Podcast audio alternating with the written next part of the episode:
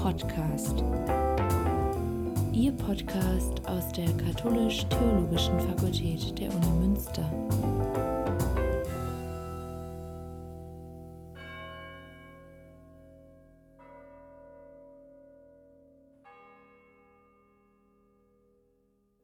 Johannes Frenz ist wissenschaftlicher Mitarbeiter in der Redaktion der Theologischen Revue.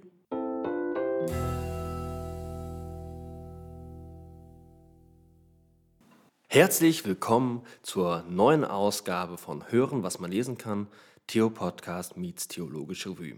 Wo wir jetzt am Ende des Kirchenjahres sind, geht auch der Blick Richtung Weihnachten. Deswegen auch herzliche Einladung, in den Online-Ausgaben der Theologischen Revue zu stöbern.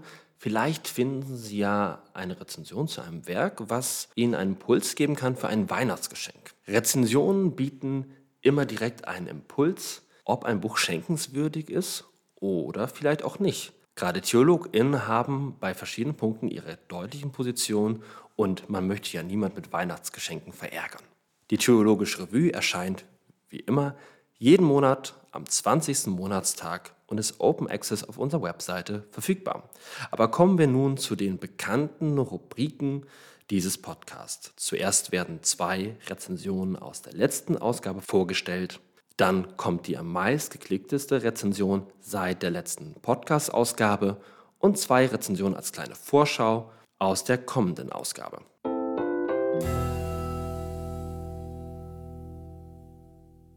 Das erste Werk in dieser Rubrik aus den letzten Ausgaben trägt den Titel Herzensberger Daniel Zombies in der Kirche, das Zombie-Motiv als Allegorie der Säkularisierung in The Walking Dead und Fear of the Walking Dead. Die Rezension stammt von Martin Wildberger und die Rezension wurde im Septemberheft veröffentlicht.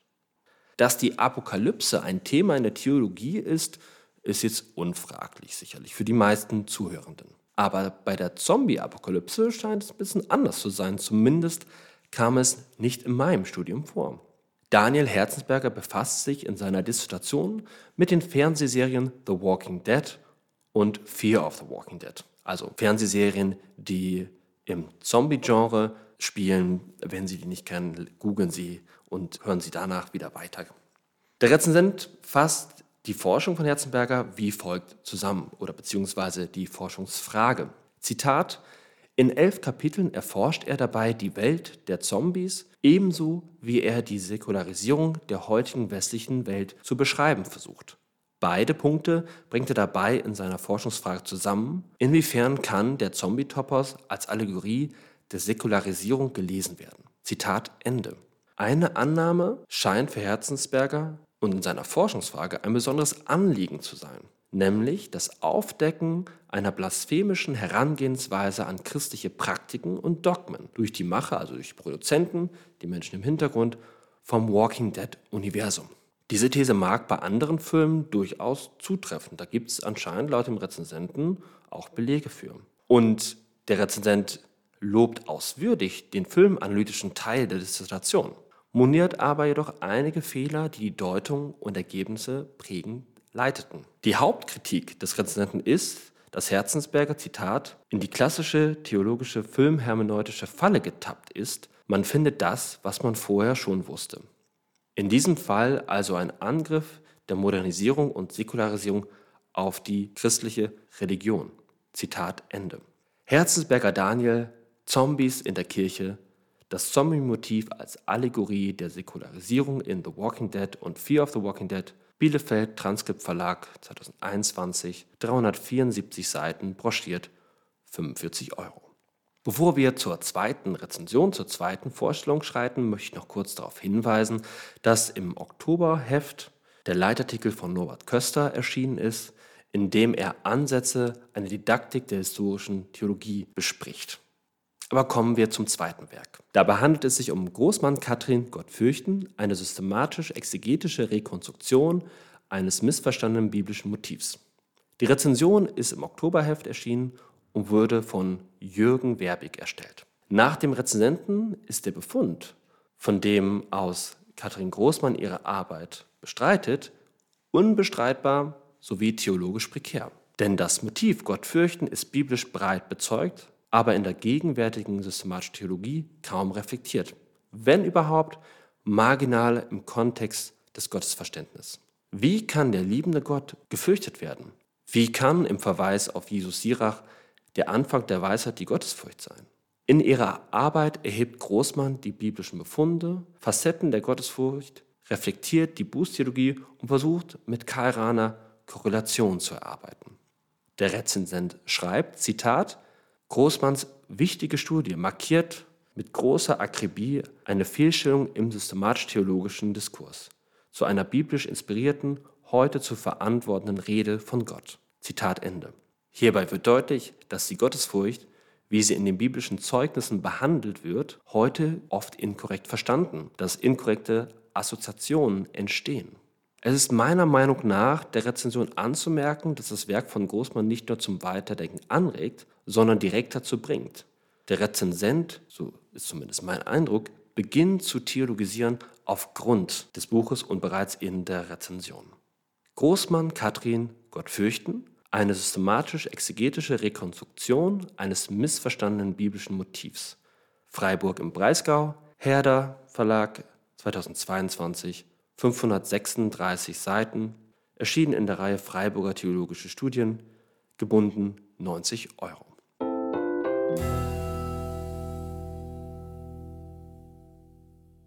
Kommen wir nun zu der Rezension, die seit der letzten Ausstrahlung dieses Podcasts am meisten online gelesen wurde, also seit August 23. Die Rezension zu dem folgenden Werk wurde insgesamt 94 Mal angeklickt und so gehen wir aus, gelesen. Es handelt sich um Breuil Martin, Gottesgeschichte, eine theologische Hermeneutik der Rede vom Handeln Gottes und die Rezension stammt von Karl-Heinz Menke und wurde in der Oktoberausgabe publiziert. Es handelt sich dabei um die Habilitationsschrift von Martin Breuil, in der er sich eben dem Thema Handeln Gottes in der Welt widmet. Das Modell, das Breuil in seinem Werk entwickelt hat, ist laut dem Rezensenten, Zitat, im Wesentlichen eine Zusammenfassung der entsprechenden Analysen von Ute Lockmann und Klaus von Stosch. Zitat Ende. Entscheidend für Breuls Ausführungen sei aber dabei die Frage, ob die Behauptung der extrementalen Wirklichkeit Gottes die unbedingte Immanenz sprengt. Für Kant und Habermas war dies unhintergehbar. Für den Rezensenten legt die Arbeit von Breuil die Frage nahe, ob die Schriften des Neuen Testaments mehr sind, Zitat, als verschriftliche Deutung einer zeitbedingten Praxis- und Kommunikationsgemeinschaft. Zitat Ende. Breuil Martin, Gottes Geschichte, eine theologische Hermeneutik der Rede vom Handeln Gottes, Regensburg, erschienen im Friedrich Pustet Verlag 2022, 484 Seiten in der Reihe Ratio et Fidi erschienen, kartoniert 49 Euro.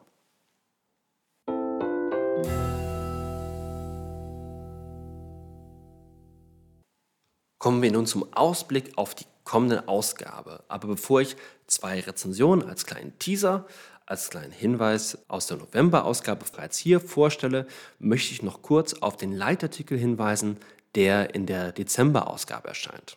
Den Leitartikel hat Markus Knär geschrieben und befasst sich darin mit der Forschung zur theologischen Wende der französischen Phänomenologie. Kommen wir zum ersten Werk, das ich hier bereits vorstellen möchte.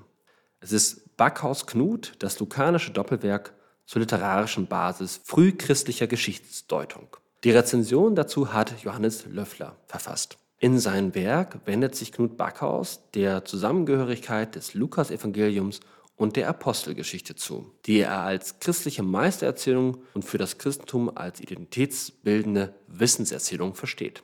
Dabei muss sich Backhaus mit einigen Problemen befassen, weshalb er sich nach einer Grundlegung erstmal in seinem Werk der Problemgeschichte widmet. Der Rezensent würdigt ausdrücklich den vierten Teil als den zentralen exegetischen Forschungsbeitrag dieses Werks.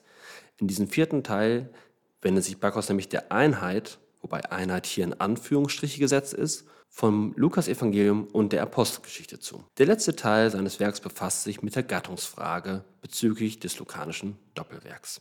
Der Rezensent schreibt, Zitat, es liegt mit dem Werk des Münchner Exegeten eine intellektuell herausfordernde und formal makellose Monographie vor, die die Grundfragen des lukanischen Schriftentums umfasst, forschungsgeschichtlich informiert und auf den aktuellen Stand der neutestamentlichen Wissenschaft, der Altphilologie und der alten Geschichte höchst reflektiert und differenziert behandelt. Zitat Ende.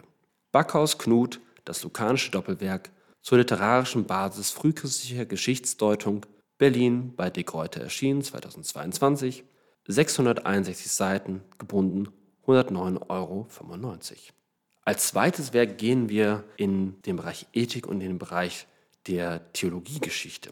Es handelt sich um das Werk Hasch Elisabeth Intentio Sola Separat, Konzept und Bedeutungsspektrum der Intention in den ethischen Schriften Peter Abelards. Die Rezension stammt von Matthias Perkams. Die Dissertation von Elisabeth Hasch befasst sich, wie der Titel sehr deutlich nahegibt, mit der Ethik von äh, Petrus Abelardus, der von 1079 bis 1142 lebte. Und wie gesagt, mit der Intention in seinem Werk. Dies analysiert sie anhand drei wichtiger ethischer Werke von ihnen, die Kollationes, den Römerbrief, Kommentar und Ethiker. Dabei weist die Autorin unter anderem acht Bedeutungsebenen des Begriffs Intentio auf. Der Rezensent moniert zwar, dass Hasch sich zu eng auf die ethischen Hauptschriften fokussiert hat und da leider nicht unbekanntere Texte des Korpus des Abelardus mit einbezogen hat, doch dies, wie es bei Dissertationen eben ist, liegt auch am Rahmen einer solchen Arbeit. Der Rezensent hält fest, Zitat, insgesamt bietet die Studie eine ansprechende Darstellung der abelardischen Ethik im Rahmen der ethischen Debatten auf dem aktuellen Stand der Forschung. Zitat Ende. Hasch Elisabeth Intentio Sola separat Konzept und Bedeutungsspektrum der Intention in den ethischen Schriften Peter Abelards, Münster im Aschendorf Verlag erschienen 2022, 283 Seiten, erschien in der Reihe Beiträge zur Geschichte der Philosophie und Theologie des Mittelalters, kartoniert 49 Euro.